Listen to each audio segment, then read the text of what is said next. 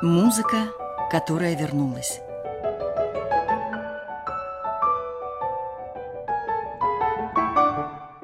Новый взгляд на известные вещи. В студии радио «Орфей» Михаил Казинник. Здравствуйте, дорогие друзья! Сегодня мы начинаем цикл программ, посвященных великим скрипачам.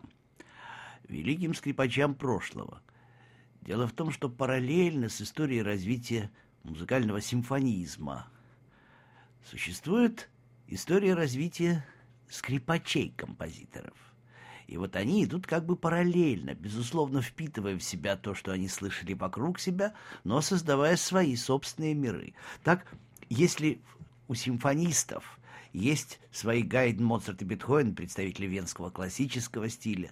Если у симфонистов есть свои Вивальди, Карелли, Телеман, представители барочной музыки. Если у симфонистов есть э, свои э, переходные периоды, скажем, от барокко к классике, от классики к романтике, к позднему романтизму, то то же самое есть у скрипачей. И эта история представлена достойными, яркими и интересными именами – сегодняшнюю встречу, первую встречу, посвященную всем этим великим скрипачам, мы начинаем с одного из самых удивительных имен в истории музыки. Его влияние настолько огромно, что не уловить его, изучая музыку после его э, существования, невозможно. Его звали Джузеппе Тартини. Тартини — это не просто композитор, это миф — Большинству людей, которым известно мало музыки Тортини, тем не менее известна знаменитая история, когда дьявол наиграл Джузеппе Тортини свою музыку, которую Тортини услышал во сне. Эта музыка была настолько потрясающей, что Тортини хотел проснуться и ее записать. И, наконец, он проснулся, и когда он записал, это были по сообщению Тортини, только жалкие фрагменты того, что Тортини слышал в реальном виде. Так или иначе, соната «Ля дрили ду дьябле» или «Дьявольские трели» стоит особняком в истории мировой музыки. Она действительно настолько удивительна, она настолько заглядывает в будущее, она настолько повлияла на всю скрипичную и не только скрипичную музыку, что переоценить ее воздействие и влияние очень трудно.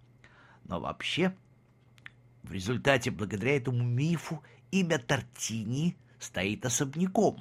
Но если взять все, что написал Тортини, то это, по сути, первый, одновременно барочный, классический и романтический композитор на Земле. Почему барочный? Да потому что он впитал в себя все традиции музыки барокко. Весь Карелли под его воздействием Тортини находился всю жизнь. Великие композиторы барокко, такие как Джиминиани, и да и Вивальди сам, и, безусловно, Франческо Мария Верачини, который и игрой своей, и музыкой оказал воздействие на Тортини. Но, с другой стороны, Тортини, как личность, стоит уже на границе между барочной и классической музыкой. Более того, как личность, конкретная личность, он в своей барочно-классической музыке предвосхитил многие элементы романтической музыки. С этим связана и его невероятная жизнь. Невероятная не только потому, что дьявол во снах играл ему музыку, невероятно не только потому, что соната «Дьявольские трели» или «Покинутая Дидона» — это абсолютные мировые шедевры. Э, «Покинутая Дидона» — это шедевр лирической музыки любви, «Дьявольские трели» — это шедевр открытий, дерзких гармоний, невероятных трелей. Мы обязательно услышим эту музыку впоследствии. Но сегодня я хочу говорить о том, что вся жизнь Джузеппе Тортини — это жизнь, по меньшей мере, полная приключений, странностей, необычностей. Ну вот он э, родился в семье флорентийца Джованни Антонио Тортини. Он был э, дворянином, как и мать Тортини. Она тоже, судя по всему, была дворянкой. Он, Тортини, родился в семье очень религиозной, и родители были уверены, что будущее Джузеппе — это монашеская жизнь. Они хотели видеть своего сына францисканским монахом в Миноритском монастыре. Поэтому он учился в специальной приходской школе в Пирана, а, потом э, в Капод-Истрии, а, кстати, Истрия — это район Италии, который сейчас принадлежит уже славянам. И вообще утверждает, что само имя Тартини восходит к славянскому – югославскому окончанию Тартич, Тартинич, но впоследствии оно итальянизировалось. Но это тоже одна из версий вокруг Тартини. Очень много легенд, очень много всевозможных историй. Так вот, Джузеппе Тартини начал играть на скрипке в этом Капот Истрии, э, где преподавали музыку, и кто был его преподавателем, тоже никто не знает. Это не был крупным музыкантом, не было в Истрии крупных музыкантов. И Тортини, по сути, величайший скрипач XVIII э, века, особенно первой половины XVIII века, он был самоучкой, на самом деле. Так на его пути и не встретились те люди, которые воздействовали бы на него в детстве. Впоследствии, когда Тортини встретит Верачини и услышит его игру, это оказало влияние на всю жизнь гениального итальянца. Но мальчик оказался очень странным ну, странным для монаха, по меньшей мере, абсолютно неподходящим для карьеры священнослужителя. Он был очень своеобразным, он был очень упрямым, необычайно эмоциональным, темпераментным, безумным, любителем и искателем приключений. И когда его отправили в Паду изучать юридические науки, уже не религиозные, потому что стало ясно, что монах из него никакой – тем более францисканский монах в Миноритском монастыре, стало ясно, что он должен стать юристом. Тоже решение, конечно, замечательное. И вот он, э, Тортини, поступил в Падуе в университет, но с занятиями опять не получилось. Он вел невероятно легкомысленную жизнь, полную приключений, его внешность, судя по тем сохранившимся гравюрам и изображениям, совершенно необычное, невероятное. В конечном итоге в его изображение проникли какие-то черты дьявольские, ну, конечно, в связи с сонатой «Ля дрили ду дьявли», «Дьявольские трели». Так вот, он больше всего занимался не, юрис... не юриспруденцией, а фехтованием. Для него фехтование, вообще вот эти вот дуэли с фехтованием, это стало главным событием жизни. Он достиг такого совершенства, что уже хотел быть фехтмейстером – и вдруг, вот это вдруг, оно очень важно для гения, а в том, что Джузеппе Тартини гений, в этом нет никакого сомнения. Он для того, чтобы улучшить свое материальное положение, поскольку фехтование э, забирало много денег, это стоило, потом вообще его роскошная жизнь стоила деньги, и вот ему пришлось давать уроки музыки, потому что родители выдавали ему очень мало денег. И вот в числе его учениц оказалась его судьба. Елизавета Примацоне – она была племянницей архиепископа падуанского Джорджо Корнаро. Вы знаете, что сделал Джузеппе Тартини? Он выкрал Елизавету, и они тайно поженились. Когда все узнали об этом браке, то это был ужас.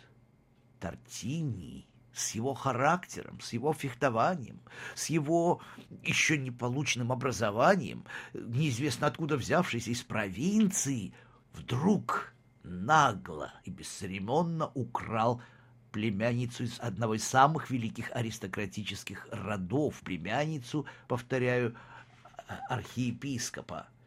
Его должны были посадить в тюрьму, их должны были разлучить. И вот тогда Тортини переодевается пилигримом и бежит в Рим. Но в Риме он не прижился, потому что римская полиция устроила охоту за ним. Уж силен был вообще, надо сказать, Карнара, кардинал Карнара. И поэтому решил Тортини спрятаться. Он спрятался в Миноритском монастыре в Ассизии. И вот тут случилось чудо. За два года которое Джузеппе Тортини, фехтовальщик, шармер, Дон Жуан, оказался в монастыре в Ассизи, за два года все в нем изменилось. Время остановилось, вечность коснулась его. Чем занимался Тортини в монастыре? Естественно, только две вещи. Это музыка и церковная служба. В результате случилось чудо.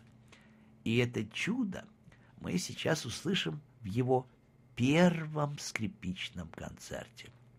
С одной стороны, как ни странно, в музыке его концертов для скрипки с оркестром, а их больше 140, судя по всему. Не все найдено, не все играется, но очень плодовитый был парень.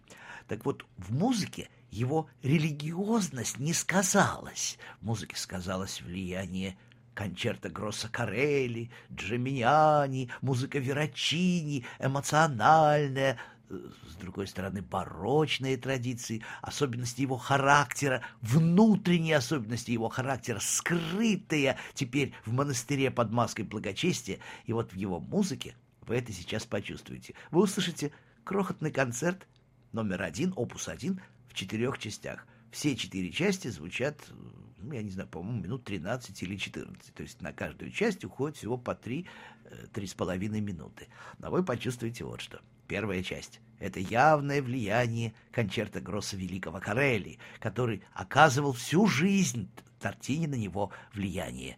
Это будет про et контра, за и против — Форма концертирования, правда, сольной скрипке придана намного большее значение и большая роль, чем до сих пор. И этим самым Тортини предвосхитил музыку Никола Паганини, прямой наследник, и не только Паганини. В общем-то, вся музыка и моцартовские скрипичные концерты построены по этому принципу. Концертирующая скрипка главная. И тем не менее, когда играет оркестр, вы все время слышите тутти, подлинная карелевская барочная тутти. Вторая часть — это вообще фуга. Вы никогда и нигде не услышите, чтобы часть скрипичного концерта была фугой. Но понятно же, потому что воздействие барочное было очень большим. А вот третья часть — это смирение. Это монах Тортини. А четвертая — это потрясающее эмоциональное фехтование. То есть монах и фехтовальщик, внутреннее и внешнее, колоссальная виртуозность радость, активность и, без конца, необычайный мелодический дар. Тортини оказался одним из самых ярких мелодистов в истории. Вот в первой программе о Тортини, а у нас их будет несколько, я еще не знаю сколько, две или три, послушайте эту чудо-музыку. Это молодой Тортини, еще до того, как он встретился с Верачини, до его потрясения — до того, как он вернулся в свет опять, и началась совсем другая жизнь. Но сейчас слушайте. Джузеппе Тортини, монах и фехтовальщик, темпераментный мальчишка и человек, изучающий глубоко науки. Это ему в будущем поможет. Итак, внимание. Thank you.